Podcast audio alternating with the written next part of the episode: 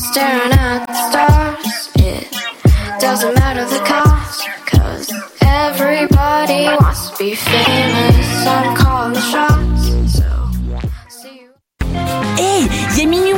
Une moins une Oui, pour acheter tes billets pour le festival Vue sur la Relève qui fête sa 23e édition. C'est quand? Du 8 au 19 mai. Oh, c'est où? Au Monument National et au ministère sur la rue Saint-Laurent.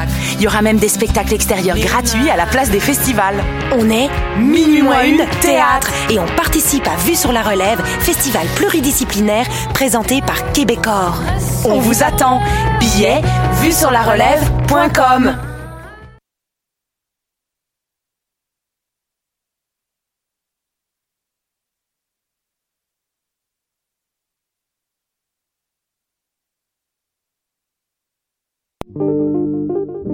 Pool Hip Hop, c'est ta référence en matière de hip hop sur les ondes de choc.ca. Chaque semaine, entrevues, chroniques, actualités et mix thématiques te seront présentés dans une ambiance décontractée. Le meilleur du hip hop, ça se passe chaque semaine sur les ondes de choc.ca.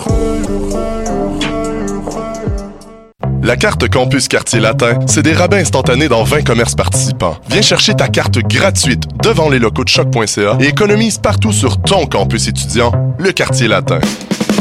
Pour plus d'informations, rends-toi sur quartierlatin.ca dans la section Privilèges étudiants. Les cornes, c'est ton rendez-vous Metal Underground sur choc.ca. Branche-toi.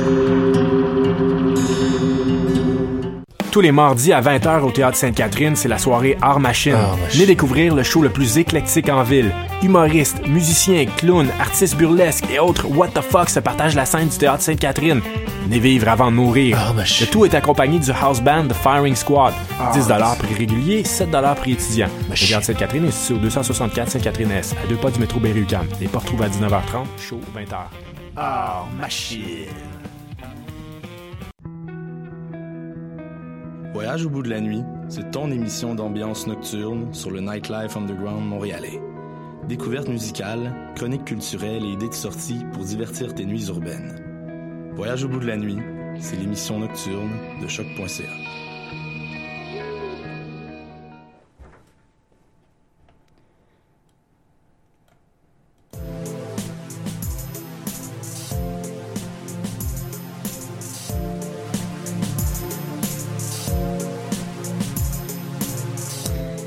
Bienvenue au Monde en marge. Vous écoutez une émission d'actualité internationale qui euh, s'intéresse chaque semaine à des sujets qui ont peu été abordés dans les médias québécois. Alors, euh, cette semaine, on va parler euh, du film Razia, le dernier film de Raël... oups, non, pas Raël. Euh, comment il s'appelle? Oula! Euh, donc, euh, Raël Nayush, c'est ça, je pense. Euh, et donc, c'est un... Nabil Ayush. Oui, pardon. Et donc, c'est un film, il a sorti le film Razia qui fait beaucoup polémique au Maroc en ce moment. Euh, on a aussi euh, le président Lula da Silva euh, qui s'est fait emprisonner au Brésil et ça provoque la colère de beaucoup de ses partisans et ça a des conséquences aussi sur la campagne électorale. Et finalement, Donald Trump a décidé d'envoyer 4000 réservistes à la frontière mexicaine pour surveiller mieux la frontière et ça, ça fait pas l'affaire des candidats mexicains à la présidentielle. Donc on parle de tout ça dans l'émission aujourd'hui. À tout de suite.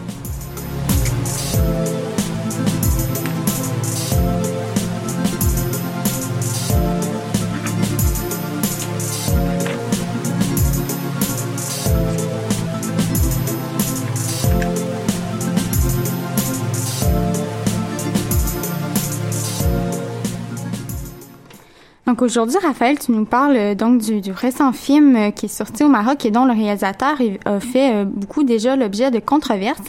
Peux-tu nous en dire un peu plus sur ce réalisateur? Donc, le réalisateur franco-marocain Nabil Ayouch a déjà réalisé divers films dont l'histoire se déroule au Maroc. Nabil Ayouch a réalisé, entre autres, Alizawa, Prince de la rue, Les Chevaux de Dieu et le film Much Loved. Son nouveau film sorti en janvier s'intitule Razia. Et est-ce qu'il y a des, des thématiques qui se démarquent dans ces films? Nabil Ayouch a tendance à réaliser des films étant au sujet de problématiques sociales euh, au Maroc. Son premier film à succès, Alizawa, Prince de la rue, fut tourné à Casablanca. Ce film était au sujet des enfants itinérants et parfois orphelins que l'on peut trouver dans les grandes villes du Maroc. Le film Les Chevaux de Dieu était au sujet du processus de radicalisation qu'auraient suivi les terroristes ayant perpétré les attentats de Casablanca en 2003. Le film Much Loved est celui qui a, le, qui a provoqué le plus de polémiques. Ce film est au sujet des prostituées, plus précisément les prostituées euh, dans la ville de Marrakech. Et quelles avaient été les réactions des gens à la sortie de Much Loved? Donc le film a été interdit de projection au Maroc, où il a été considéré comme pornographique.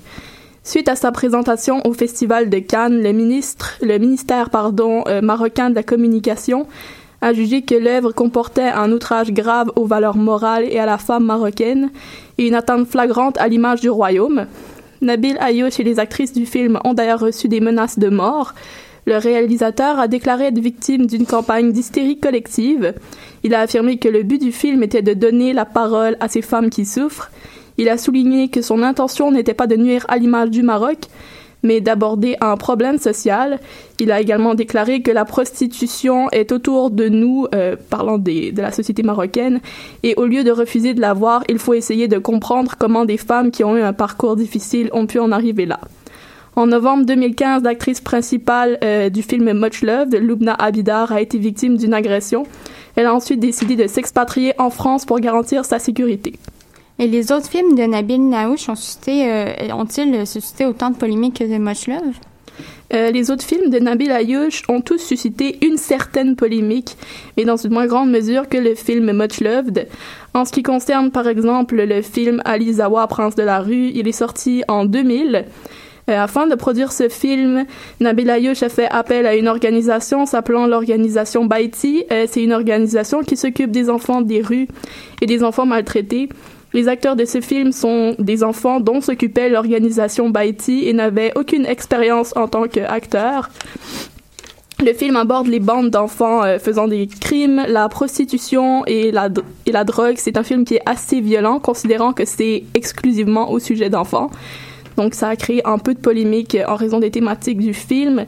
Puis euh, également, il y a eu une polémique euh, due au fait que les enfants n'ont pas été nécessairement repris pour d'autres tournages. Ils en ont voulu euh, à Ayouch, dont particulièrement euh, un des enfants.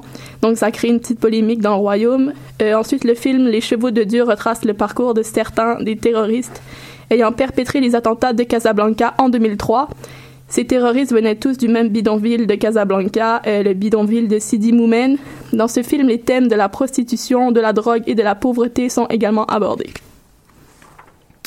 Et puis le dernier film de Nabil Ayouch, Razia, donc, qui est sorti en France le 14 mars. Et de quoi il parle?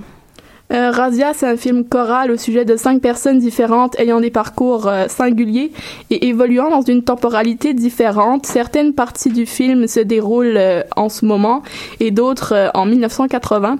Le premier personnage que l'on rencontre est un, instituteur passionnant qui explique à ses élèves le système solaire en langue berbère, alors que la loi coranique impose l'arabe pour toutes les disciplines, notamment à l'époque. Euh, une femme du village brûle d'amour pour lui et sa poésie. On les retrouve plus tard à Casablanca où évolue Salima, une belle femme enceinte affranchie de presque tout et flanquée d'un mari pardon, archaïque. Ensuite, euh, on parle de, de, Joe, donc un restaurateur juif, et son vieux père. Euh, D'Inès, une ado des beaux quartiers qui découvre son homosexualité. Un jeune rocker fasciné par Freddie Mercury et d'autres personnes comme cet élève du début euh, de la bande-annonce qui bégait et qui sait presque tout sur Casablanca et As Time Goes By.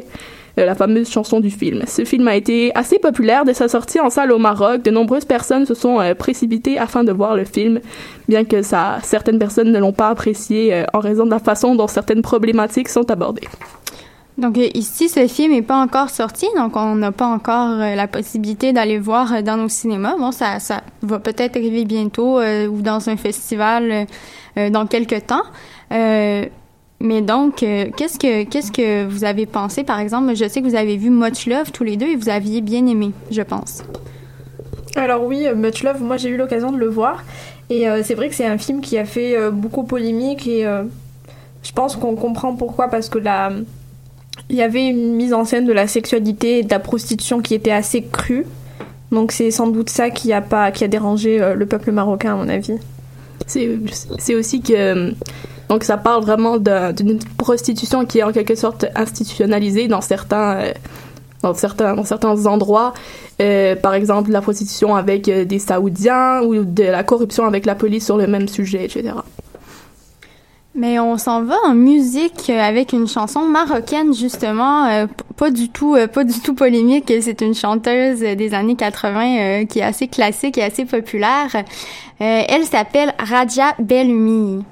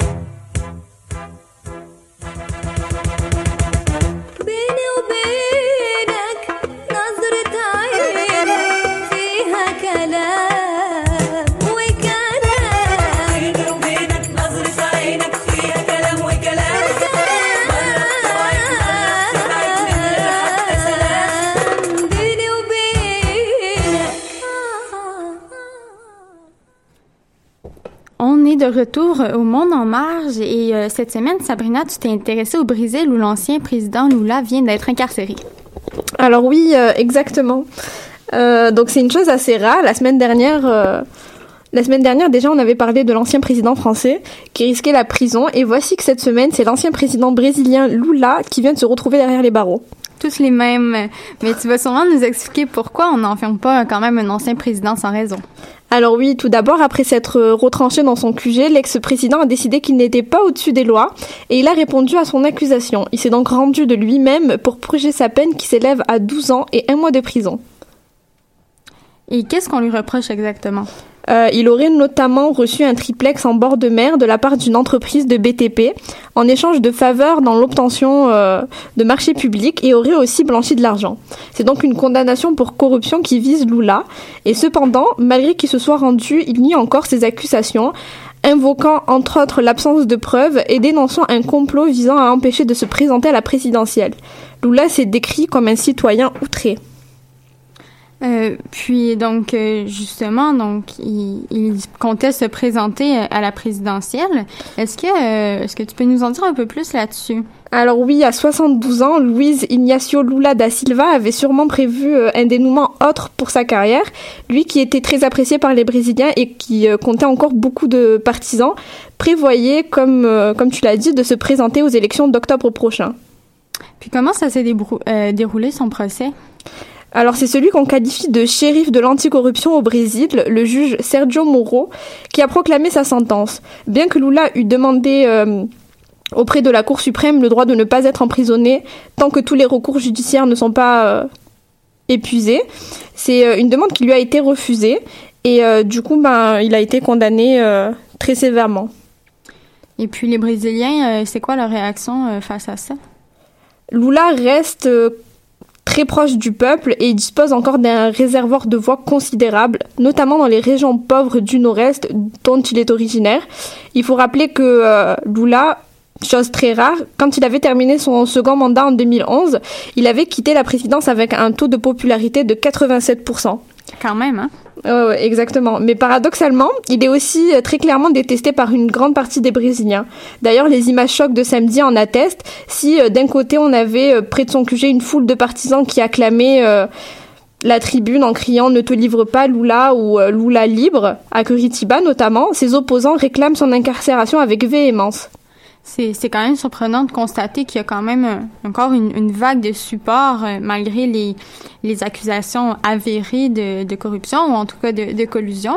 Et puis, euh, je pense que c'était une de ces conditions euh, justement à- pour accepter d'être emprisonné. Bon, après, euh, est-ce qu'il y avait vraiment un choix là, c'est une autre histoire. Mais euh, donc, il avait demandé à pouvoir s'exprimer publiquement devant ses partisans. euh, ce qu'il a fait euh, euh, avant hier ou hier soir, je crois. Oui, il a le- fait avant-hier, euh, samedi. Samedi, voilà. Et puis le président, est-ce qu'il y a quand même encore des chances de sortir puis de participer à la présidentielle? Alors, euh, je pense pas qu'il puisse participer à la présidentielle. Euh, il est, il pourrait avoir, enfin, il pourrait avoir la chance de sortir plus tôt si seulement il n'était pas encore en attente, en instance de jugement pour 11 autres procédures ju- judiciaires et risque donc plus logiquement de voir sa condamnation s'alourdir plutôt qu'une sortie anticipée. Mais il continue à clamer son innocence, comme tu l'as dit samedi dernier, il le disait devant tout le monde, je suis innocent. Et euh, il, euh, il, euh, il clame aussi le manque de preuves, pardon.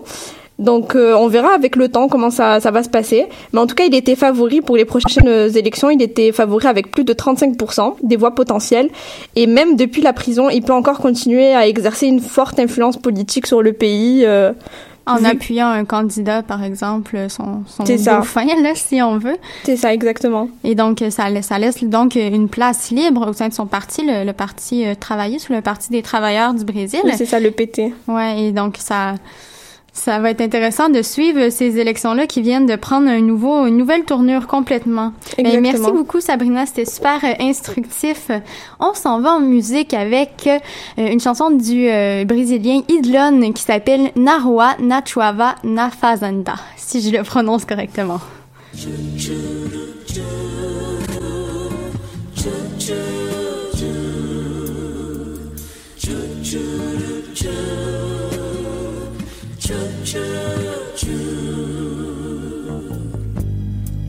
Estou disposto a esquecer seu rosto de vez. E acho que é tão normal.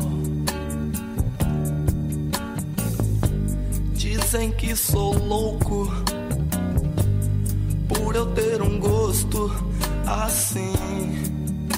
Gostar de quem não gosta de mim. Suas mãos para o céu e agradeça se acaso tiver alguém que você gostaria que estivesse sempre com você na rua, na chuva, na fazenda ou numa casinha de saber.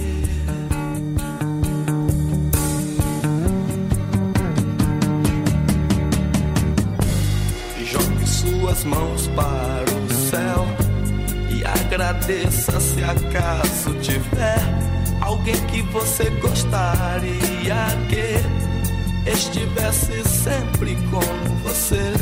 Na rua, na chuva, na fazenda ou numa casinha de saber. Tchu, tchu, tchu, tchu, tchu,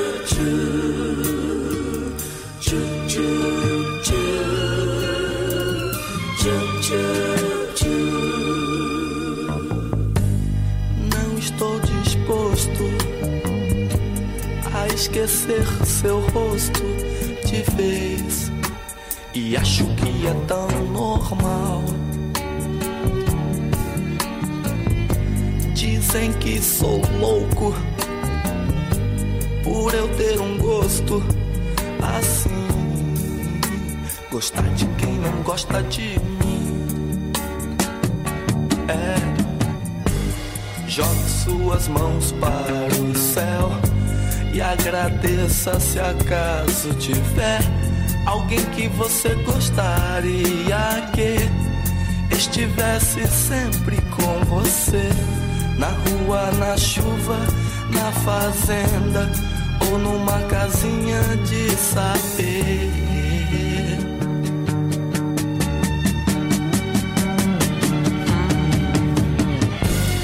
Jogue suas mãos para o céu agradeça se acaso tiver alguém que você gostaria que estivesse sempre com você na rua, na chuva, na fazenda ou numa casinha de saber.